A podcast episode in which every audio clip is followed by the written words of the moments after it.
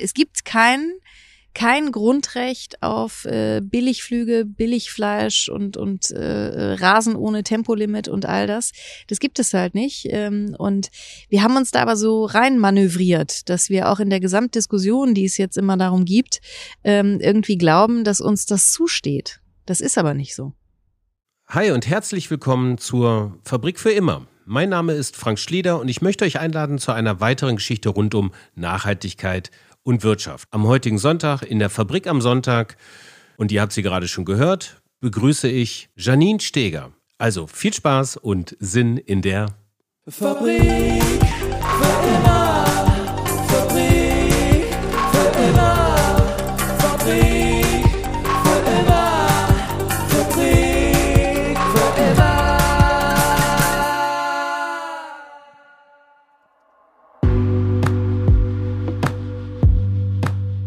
Janine Steger macht so einiges. Sie ist Moderatorin, Keynote-Speakerin, Medientrainerin, Mutter, Future Woman, Ehefrau, Freundin, naja, so einige Rollen eben.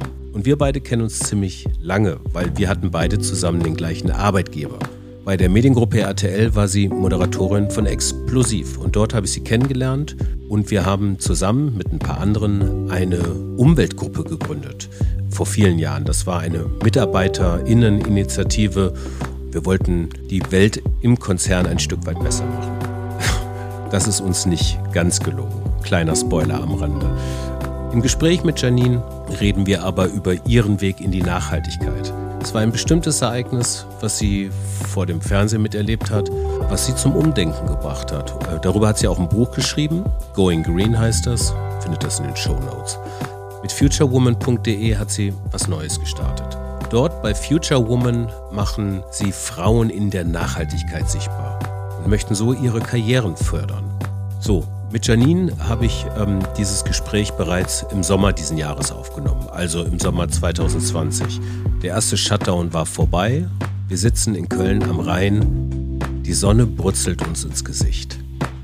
Also, viel Spaß mit der Geschichte von Janine Steger. Schönes Wetter. Hier, Super ne? schönes Wetter. Wir sitzen hier in der Sonne ja. am Rheinufer in Köln, am Rheinauhafen und die Sonne brutzelt uns ins Gesicht. Ja, und geil, es ne? ist, ja, es ist wunderschön und äh, ich finde das auch grundsätzlich so toll. Wir sind ja äh, hier in, mitten in Corona-Times sozusagen und das Wetter ist äh, wirklich uns sehr, sehr gnädig. Ähm, und man versucht auch darüber zu vergessen, dass wir mit, auch in diesem Jahr natürlich wieder ein Problem mit der Trockenheit bekommen werden. Aber ich genieße das gerade schon sehr, dass wir so viel raus können und so gutes Wetter haben. Das ist ja irgendwie das Obskure dieses Frühlings. Es scheint ein Jahrhundertfrühling zu werden und die äußeren Rahmenbedingungen, die wir Menschen haben, sind so ganz anders. Äh, Covid-19-Zeiten. Lass mal ganz kurz, weil das Thema überlagert ja immer noch alles. Ne? Wie ist es dir damit ergangen? Also lass mal kurz zurückspulen äh, zum zum März ähm, 2020, also vor ziemlich genau ja, acht Wochen, zehn Wochen. Ähm, bei mir war der Augenblick so, in dem Augenblick, als ähm, der Ministerpräsident Laschet verkündigt hat, dass die Schulen und Kitas geschlossen werden, das war für mich der Augenblick des Corona-Einschlags. oh, ja. Ich weiß, was du meinst. Ja. Äh, wir haben ja auch einen Sohn und ähm, ich habe wirklich, ich war am Anfang auch in einer konkreten Freundinnengruppe, äh, die ich habe, war ich immer die äh, am Anfang, die das alles, ich habe gesagt, es wird nicht so schlimm. Ich habe als einzige von uns dreien keine Hamsterkäufe getätigt. Ich habe gesagt, das wird schon alles wieder werden und das ist doch alles nicht so dramatisch. Jetzt lass uns doch mal locker bleiben. Und ähm, bei mir war zum einen sicherlich auch die Schließung der Schulen, aber dann eben auch äh, die Absage, die erste Absage von Veranstaltungen und einer konkreten Veranstaltung. Und das hat sich dann natürlich fortgesetzt. Also meine letzte Veranstaltung war am 5. März ist auch geil, dass man das noch so ganz genau weiß, ne? Am 5. März. Und ähm, seitdem passiert halt nichts mehr. Und das äh, ist natürlich extrem schwierig, zumal ich mein Buch ja auch im Februar veröffentlicht habe. Und auch was das Buch anbelangt, bricht natürlich alles weg. Und äh, das ist ähm, tough. Wie kann ich mir das vorstellen? Also du sagst, ähm, du hast deinen Sohn zu Hause gehabt und saßt am Rechner und dann kam eine E-Mail nach der anderen, eine Absage nach der anderen. Ja, in dem Augenblick? Wie, wie ist das gewesen? Erzähl mal. Wie also ich habe erstmal äh, ähm, gemerkt, dass ich äh, bei vielen Menschen, mit denen ich schon lange zusammenarbeite, bin ich dann ja auch schnell so so so äh, so rheinländermäßig, äh, dass ich dann irgendwie gesagt habe, ja komm, da brauchen wir jetzt keinen neuen Vertrag. Wir sind uns ja grundsätzlich einig. Und dann habe ich kurz Schluck aufbekommen, weil ich plötzlich sah, wo ich überall keinen Vertrag habe.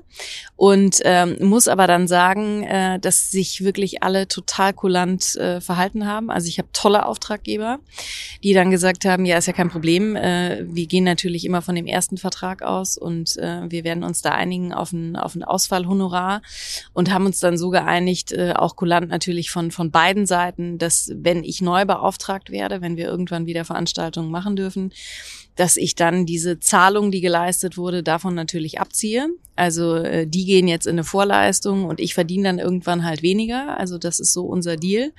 Und das konnte ich Gott sei Dank mit allen Auftraggebern so machen. Und insofern ähm, hat mich das dann äh, irgendwann wieder ein bisschen beruhigt. Aber das war so, also als dann wirklich eine Absage nach der nächsten kam, das beeinflusst natürlich auch die Stimmung an jedem einzelnen Tag. Ne?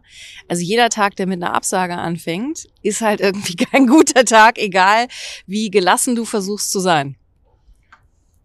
Und ähm, es gab einige Tage, ja. die mit Absagen anfingen. Ja, Definitiv, mhm. definitiv. Mhm. Und ähm, ach ja, inzwischen ist es ja so, ähm, ich glaube, wir haben uns da jetzt alle so eingefunden, ähm, aber es ist natürlich trotzdem schwierig. Also gerade die Veranstaltungsbranche ähm, ist natürlich eine, die am insofern, finde ich, am schwersten betroffen ist, weil wir auch ganz am Ende der Kette erst stehen, wenn es darum geht, wann geht es denn wieder los. Ne? Und ich habe dafür grundsätzlich absolutes Verständnis, nur das macht natürlich auch die Situation der vielen Solokünstler ähm, und Künstlerinnen irgendwie einfach wahnsinnig schwierig. Covid-19 hält die Welt immer noch in Atem und die Auswirkungen sind auch für die Arbeit von Janine Steger immens. Doch irgendwie bleibt sie optimistisch in diesen besonderen Zeiten. Vielleicht auch, weil besondere Zeiten vor knapp zehn Jahren, also zu Beginn des letzten Jahrzehnts, der 2010er Jahre, sie überhaupt erst zu diesem nachhaltigen Umdenken geführt haben. Zeitsprung. Wir gehen zurück ins Jahr 2011. Genauer gesagt zum 12. März 2011. Nach dem schweren Beben und dem Tsunami in Japan hat sich die Situation im beschädigten Kernkraftwerk Fukushima zugespitzt. Es ist eine heftige Explosion heute Nachmittag in Fukushima 1. Ein Reaktorgebäude des Atomkraftwerks fliegt in die Luft, Betontrümmer gehen zu Boden, weiße Rauchsäulen steigen auf. Es sind dramatische Szenen aus dem Nordosten Japans, die Behörden sind alarmiert.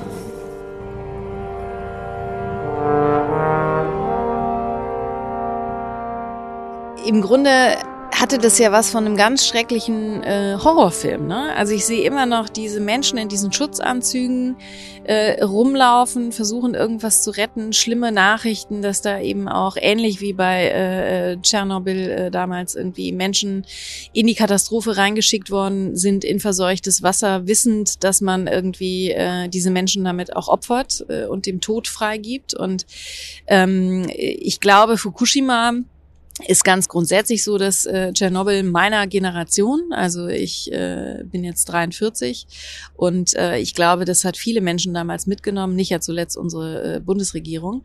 Und ich weiß, dass mich das einfach emotional total berührt hat und das war deswegen besonders, weil es erstens so weit weg war und weil ich ja ausgebildete Fernsehjournalistin bin und das ja jetzt nicht die erste Katastrophe war, die ich irgendwie miterlebt habe. Und ich glaube, durch dieses ganze hormonelle Ding in meinem Körper und das ungeborene Leben in meinem Bauch, ähm, habe ich gedacht, scheißegal, wie weit das weg ist, das ist einfach eine absolute Katastrophe. Und wir müssen uns alle und vor allen Dingen dann eben auch ich fragen, was machen wir hier eigentlich mit dieser Welt? Also das sind so die Fragen, nachdem ich da erstmal stundenlang heulend auf dem Sofa gesessen hatte, die dann daraus erwachsen sind ne? ähm, und die ich mir dann daraufhin gestellt habe was mache ich mit dieser Welt? Welche Antworten hast du denn fürs Erste dann gefunden? Also ich habe schnell gemerkt, dass diese äh, ganz großen Fragen natürlich äh, zu groß sind, als dass ich jetzt irgendwelchen Einfluss äh, erstmal darauf nehmen könnte.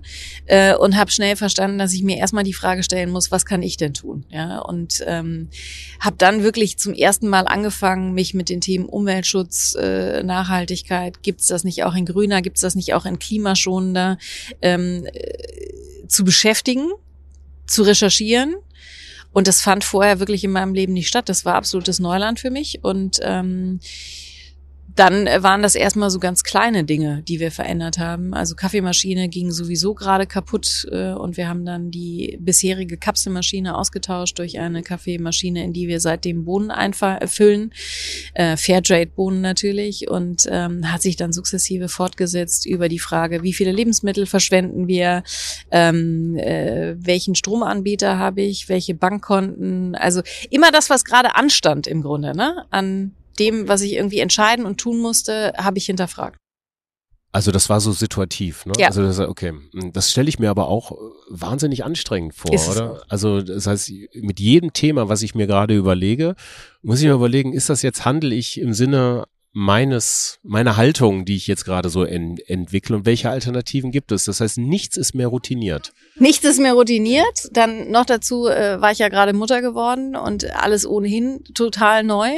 Und nichts ist mehr routiniert, genau wie du sagst. Und du fängst an, alles zu hinterfragen. Und dann kriegst du auch noch teilweise widersprüchliche äh, Aussagen und weißt manchmal gar nicht mehr, wo dir der Kopf steht. Und diese Phase, die ja im Grunde über mehrere Jahre ging, ähm, der Recherche, ähm, und dann auch mal zu erkennen, okay, ich mache es jetzt einfach so, weil mein Bauchgefühl sagt, das ist der vermeintlich beste Weg jetzt gerade. Vielleicht äh, habe ich irgendwann eine andere Erkenntnis, aber jetzt glaube ich, ist das der beste Weg und auch der für mich durchführbare Weg. Also ähm, weil man natürlich auch an der Stelle nicht total utopisch werden darf und und äh, sich nur weil man jetzt insgesamt einfach nachhaltiger äh, leben möchte, plötzlich alles über den Haufen wirft und alles in Frage stellt, sondern man muss da glaube ich schon ein bisschen behutsam auch vorgehen und gucken, was ist jetzt möglich, was ist machbar.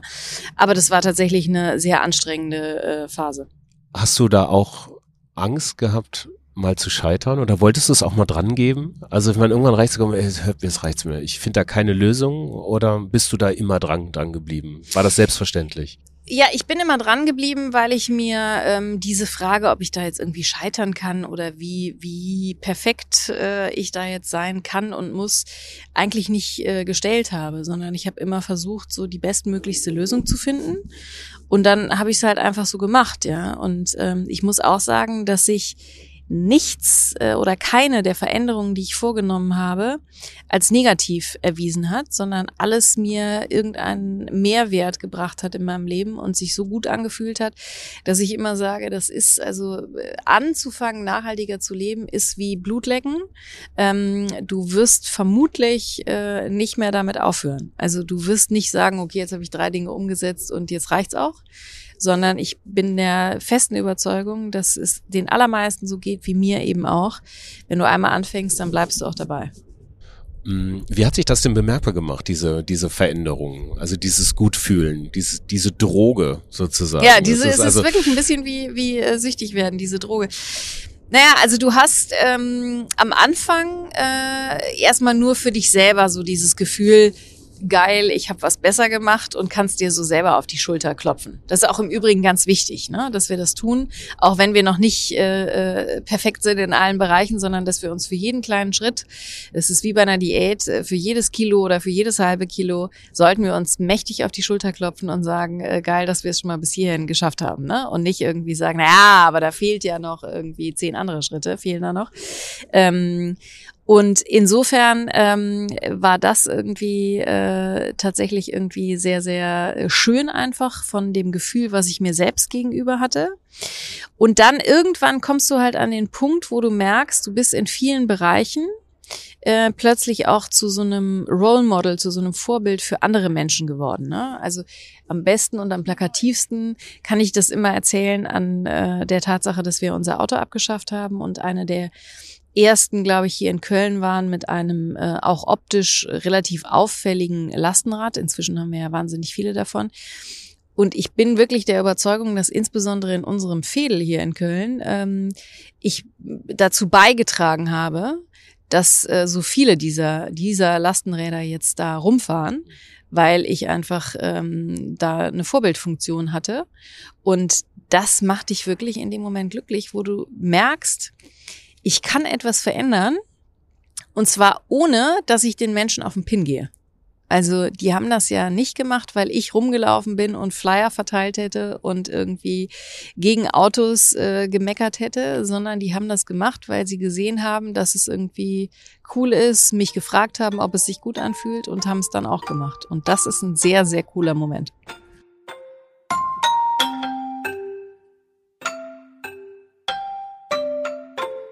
Da gibt's ja andere Bereiche noch sowas wie Ernährung. Mhm. Ähm, da, das fand ich ganz interessant. Der Kühlschrank ist eigentlich immer leer bei euch, ja? ja, der ist sehr reduziert, das stimmt. Ähm, das hat am Anfang auch für viele Lacher und auch Diskussionen äh, geführt. Aber wir, wir kamen wirklich aus einem Leben, ähm, wo wir einfach immer so, weil ich das auch von zu Hause so gewöhnt war, man hat dann so einen Wocheneinkauf gemacht, auch als wir noch keine Eltern waren. Und dann war unser Leben aber ja total unstet. Also wir gefielen uns ja nicht nur darin, irgendwie ständig zu fliegen und unterwegs zu sein, sondern auch äh, abends nochmal schnell mit den Kolleginnen irgendwie in ein Restaurant zu gehen und nochmal weiter über die Sendung oder sonst was zu sprechen.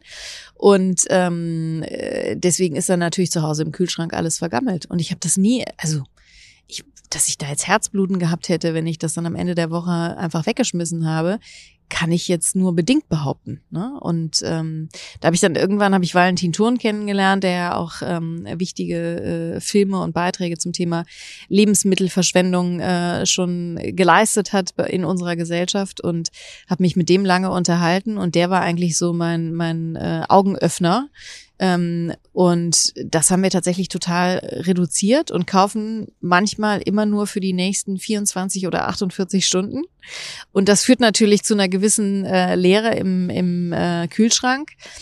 Ist sicherlich in der Stadt auch sehr, sehr leicht, weil du ja ständig an irgendwelchen Einkaufsmöglichkeiten vorbeikommst. Aber das ist zumindest irgendwie ähm, mein Weg, wie ich das reduziert habe. Für andere ist der Weg aber vielleicht auch einfach sehr äh, geplant einzukaufen und sich wirklich vorzunehmen, ähm, was wollen wir diese Woche essen mit Rezepten und so weiter, um dann nichts wegzuschmeißen.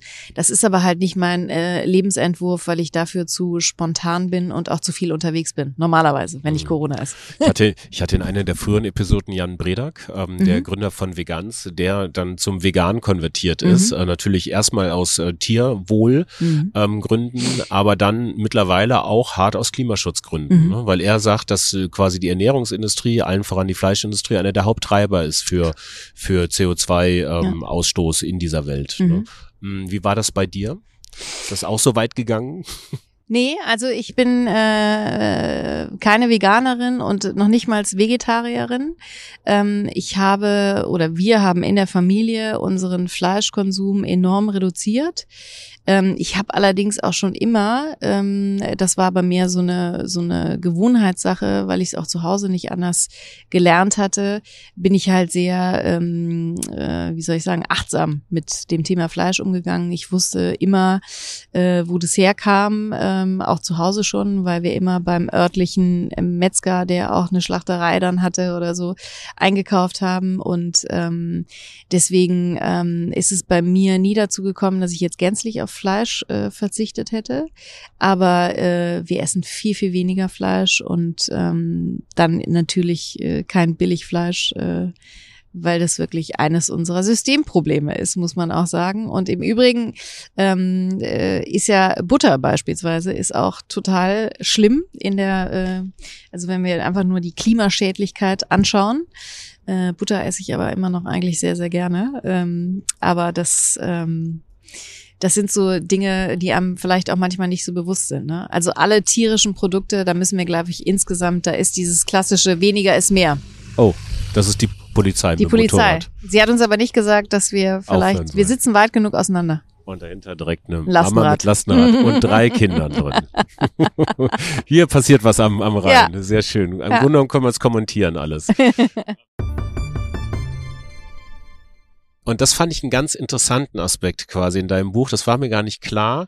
Du hast das geschrieben, eine, eine, eine Kennzahl, das ging um den Lippenstift, ja? ja? Und den Lippenstift, wie viel Lippenstift landet im Körper einer Frau in der Regel im Lauf eines Lebens? Das war eine abstruse Menge. Ich glaube zweieinhalb Kilo.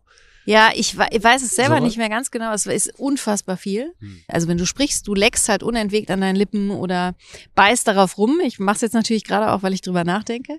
Und ähm, das landet natürlich alles in unserem Körper.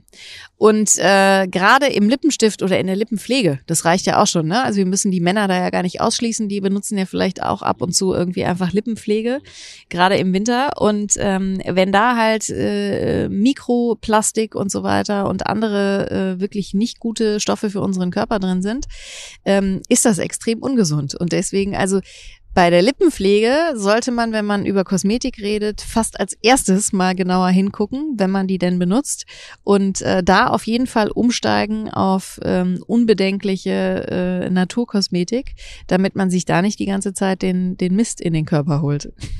Wie leicht ist dir das gefallen, der Umstieg auf Naturkosmetik und überhaupt da was zu bekommen irgendwie? Wie geht man da am besten vor? Also das war, es gibt wirklich so schwierige Bereiche, gerade auch im Leben einer Frau.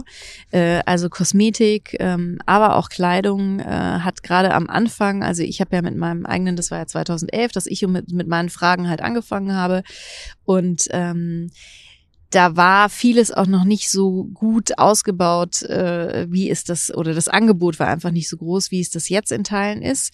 Ich würde mir da immer noch äh, mehr wünschen, aber das war schon teilweise eine elende äh, Sucherei. Und ähm, jetzt war es ja so, dass ich einfach viele Jahre beim Fernsehen gearbeitet habe und ähm, bestimmte, äh, ähm, gerade auch was das dekorative, äh, dekorative Kosmetik anbelangt, also Make-up, ähm, teilweise einfach Eigenschaften braucht, äh, besonders deckend, äh, besonders haltbar etc., was damals mit Naturkosmetik äh, noch nicht möglich war. Inzwischen ist das alles besser geworden, aber das ist wirklich ein extremer Wechsel, wenn du auch bestimmte Bedürfnisse hast. Also das geht ja dann weiter beim Thema Funktionskleidung, wenn du Sport machen willst, etc. Ne? Da muss halt ein gewisser Teil auch immer äh, Chemie drin sein und dann kannst du nur versuchen, ähm, als Hersteller, als Produzent äh, das so gering wie möglich zu halten und äh, so weiter. Aber das mhm. sind alles so Baustellen, die echt anstrengend sind. Das kann ich mir ganz gut vorstellen. Wir brauchen jetzt nicht alle Bereiche durchgehen. Mhm. Das ist ja eine unendlich lange Absolut, äh, ja. Story eigentlich, aber exemplarisch, und du hast es gerade nochmal angesprochen, im Bereich ähm, Bekleidung. Mhm. Ähm, ich, für meiner Wahrnehmung nach, ist man da eigentlich auf verlorenem Posten, oder? Wenn man sich nachhaltig klimapositiv bekleiden möchte. Meinst du? Nee, also Weil ich meine. Ich behaupte ähm, das. Ne? Nee, das würde ich jetzt nicht so sehen. Ähm, es ist, äh, wie gesagt, immer noch ausbaufähig, aber äh, es gibt schon inzwischen äh, wirklich tolle Angebote, eben auch wirklich richtig schöne Kleidung. Ich hatte am Anfang persönlich äh, total äh, das Problem damit, dass es ähm, äh, wahnsinnig viel Streetwear so gab, also so Hoodies und sowas alles ähm, in nachhaltig. Ähm, und äh, das reicht aber ja nicht, wenn du auch äh, einfach mal Businesskleidung brauchst oder dich auch anders anziehen möchtest als so ein Streetwear-Look. Und ähm, da gab es echt Aufholbedarf. Das finde ich ist aber auch deutlich besser geworden. Ähm, und insofern ähm, äh, es ist dann eher so die Frage, wenn es auch um Klimaneutralität oder weniger ähm, oder mehr Klimaschutz geht, wie viel brauchst du überhaupt? Ne? Da sind wir dann so beim Thema Minimalismus. Ähm, ähm, und die Frage, ähm, so ist auch mein Kapitel dazu überschrieben, wie viel Kleidung braucht der Mensch? Ähm, und da bist du dann schnell an dem Punkt, wo du überlegen musst, kann ich nicht mehr Secondhand, kann ich nicht mehr tauschen, teilen, mieten? Ähm, und ähm, brauche ich vor allen Dingen überhaupt die Mengen im Kleiderschrank, die ich vielleicht früher für notwendig gehalten habe? Also du hast es ja gerade schon erwähnt, Minimalismus, Klima, positiv handeln, das sind ja verschiedene Metriken im Sinne eines nachhaltigen Lebens. Was bedeutet überhaupt für dich ein nachhaltiges Leben? Also ein nachhaltiges Leben bedeutet für mich, ähm, mir wirklich ähm, konsequent die Frage zu stellen bei allem, was ich tue und was ich konsumiere. Brauche ich das jetzt äh, und äh, brauche ich das in der Menge? Brauche ich das überhaupt? Und das ist natürlich auch ein sehr neuralgischer Punkt, wenn wir halt über die Wirtschaft der Zukunft sprechen. Ähm, und es war im Übrigen ja auch damals der Knackpunkt, warum ich bei RTL mit der Thematik nicht durchdringen konnte, ähm, weil man natürlich äh, davon ausgeht, dass Nachhaltigkeit und ein nachhaltigeres Leben automatisch auch Verzicht und weniger Konsum bedeutet. Und die Mediengruppe damals einfach knallhart äh, gesagt hat, wir sind ein werbefinanzierter Sender und das funktioniert halt nicht, das passt nicht zusammen. Und ähm, ich glaube, dass wir uns ähm, von diesem Gedanken ganz grundsätzlich lösen müssen, weil ich glaube, es geht eher darum, dass wir eben auch neue Geschäftsmodelle etablieren, mit denen dann eben Wirtschaftsunternehmen auch ähm, äh, überleben können und auch gut überleben können, weil natürlich äh, müssen die nach wie vor auch äh, ökonomisch funktionieren. Das ist ja gar keine Frage. Im Übrigen im Nachhaltigkeitsdreieck Ökonomie, Ökologie und Soziales, das gehört alles in gleichen Teilen zusammen und deswegen finde ich es immer äh, bescheuert, wenn man wenn man Klimaschützern vorwirft, sie würden irgendwie das nicht ökonomisch auch betrachten. Natürlich muss man auch Geld verdienen, aber gerade wenn es um Konsum geht, ähm, werden wir natürlich dahin kommen müssen, dass wir Mietmodelle, dass wir Sharing-Modelle ähm, äh, etc. viel weiter in den Vordergrund rücken und ähm, uns da einfach neue Dinge überlegen müssen, die dann schlussendlich ressourcensparender sind und mich eben auch als Konsumentin äh, davon entlasten, mir ständig die Frage zu stellen, brauche ich das jetzt wirklich? Weil es natürlich besser ist, wenn ich es einfach erstmal nur miete Vielleicht auch, um einfach nur rauszufinden, ob ich es wirklich brauche. Ähm, also da müssen wir, glaube ich, äh, da sind wir wieder beim Thema Systeme. Wir müssen äh, Systeme, die wir selbst geschaffen haben, neu denken. Und kürzlich sagte jemand äh, äh zu mir, Iris Braun, Co-Founderin von Share, ähm, wir haben diese Systeme ja selbst erschaffen. Das heißt, wir können sie auch ändern für jemanden, der sein eigenes System ändern möchte und ähm, oder die ihr eigenes System mhm. ändern möchte ähm, und das jetzt hier gerade hört, sagt ja, hey, das inspiriert mich total. Ich möchte jetzt wirklich auch in allen Bereichen meines Lebens. Da wirst du doch, äh, kannst du eine gute Bedienungsanleitung geben hin zu einem nachhaltigen Leben? Du hast ja gerade eben mhm. gesagt oder vorhin eingangs erwähnt, dass das situativ spontane, wie du es gemacht hast, ultra anstrengend ist. Lässt sich sowas mh, hm, erlernen? Gibt also es gibt keine Anleitung zum nachhaltigen Leben und ähm, das will auch mein Buch nicht leisten. Also was mir wichtig war, ist äh, zum einen, dass ich ja wirklich einige Jahre darauf verwendet habe, ähm, die in dem Zeitpunkt oder zu dem Zeitpunkt bestmögliche Lösung zu finden und sie dann auch umzusetzen und äh, quasi zu sehen, äh, dass es gut war und weiterzumachen. Und ähm, ich möchte zum einen an äh, vielen Punkten den Menschen, die jetzt anfangen möchten, äh, eine gewisse Recherchearbeit und diese ganze Anstrengung ersparen, weil ich ich das ja alles schon mal durchlebt habe, muss ja nicht jeder wieder von vorne anfangen. Und äh, das andere ist aber, dass ich halt glaube, es gibt nicht, ich werde oft natürlich gefragt, was sind denn jetzt so die ersten drei Punkte, von denen du empfehlen würdest, dass man sie ändern und umsetzen könnte. Und das funktioniert so nicht. Weil, und deswegen ist mein Buch eben auch hoffentlich Inspiration, das soll es nämlich sein. Ähm, ich glaube, wir müssen alle in unserem sehr individuellen Leben gucken, wo ist die geringste Hürde, was kann ich mir vorstellen, jetzt mal als erstes zu ändern? So, und das ist für den einen vielleicht wirklich der Mehrwegbecher, weil er ständig Coffee to go trinkt und ähm, immer nur mit Einwegbechern äh, rumläuft oder rumgelaufen ist bislang. Und für den anderen ist vielleicht aber steht die Abschaffung des Autos an erster Stelle, weil wenn man mal darüber nachdenkt, äh, man schon eigentlich lange gedacht hat, was macht dieses Auto eigentlich da auf der Straße, was 90 Prozent rumsteht und äh, ich das eh nicht benutze, wie viele Kosten könnte ich mir sparen? Gibt es übrigens eine ganz interessante Studie, äh, die aktuell aktuell erschienen ist, wo Menschen, wenn man ihnen wirklich mal vorrechnet, ähm, was sie das Auto kostet, uns inklusive allem, Wertverlust etc., dass es zum einen viel teurer ist, als sie dachten und dass die Conclusio für die meisten Menschen daraus ist, warum mache ich das überhaupt? Also jede Form von Sharing äh, ist ja günstiger als selber ein eigenes Auto zu besitzen. So und insofern, ähm, das kann halt, das ist so individuell. Ich appelliere sozusagen an den Mut jedes Einzelnen, sein Leben anzugucken und ähm, äh, zu gucken, wo bin ich bereit, Dinge zu ändern und ähm, es dann einfach mal auszuprobieren und auf jeden Fall, das ist mir ganz, ganz wichtig, diesen Perfektionsanspruch wirklich beiseite zu schieben hier laufen gerade Menschen vorbei, ne? Ja, ja, genau. Angeregte Unterhaltung. Ja. Ja. Eine angeregte Unterhaltung. Ja. Äh, so wie unsere. Das ist, wenn du schon nicht diese drei Tipps geben kannst, womit wir anfangen, völlig nachvollziehbar. Mhm. Aber vielleicht kannst du mir drei Tipps geben, wie ich ähm, das meiner Familie beibringe. das ist, ja- das man ist, also man neigt ja immer so dazu, das ist ja so, wenn ich jetzt aufhöre mit dem Rauchen, ja, ist Mhm. halt alles schlecht und jeder, der raucht, ist total scheiße. Und äh, dieser Hypermoralismus, ähm, der ist halt dann einfach da. Wie bist du damit umgegangen? Wie ist deine Familie damit umgegangen? Also da kann ich nur raten, Klappe halten. Also ähm, ich habe es am Anfang so gehandhabt, äh, ich bin eigentlich niemandem auf den Pin gegangen, ich bin nicht rumgelaufen, habe den Menschen erklärt, was sie ändern müssen, sondern habe wirklich nur mein Ding durchgezogen und vorgelebt. Und äh, das hat sich als sehr richtig erwiesen. Ich habe mir aber am Anfang rausgenommen, äh, zumindest mein Mann und unser Sohn war ja am Anfang noch sehr klein, aber bei dem hat es dann irgendwann auch angefangen, die beiden halt so zu kontrollieren und da halt äh, ganz klar irgendwie ständig darauf hinzuweisen, äh, dass das doch irgendwie Mist ist, dass man jetzt doch wieder die nicht nachhaltige Jeans gekauft hat und äh, dass der Müll nicht richtig getrennt ist und all das.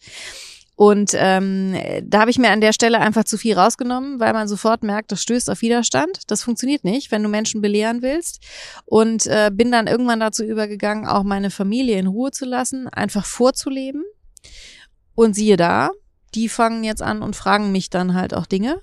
Und ähm, dann erkläre ich's und dann machen sie es einfach anders und dann ist gut. Aber Menschen unter Druck setzen und weil man selber einen vermeintlich besseren Weg gefunden hat, zu sagen, hier mach doch auch mal, funktioniert nicht.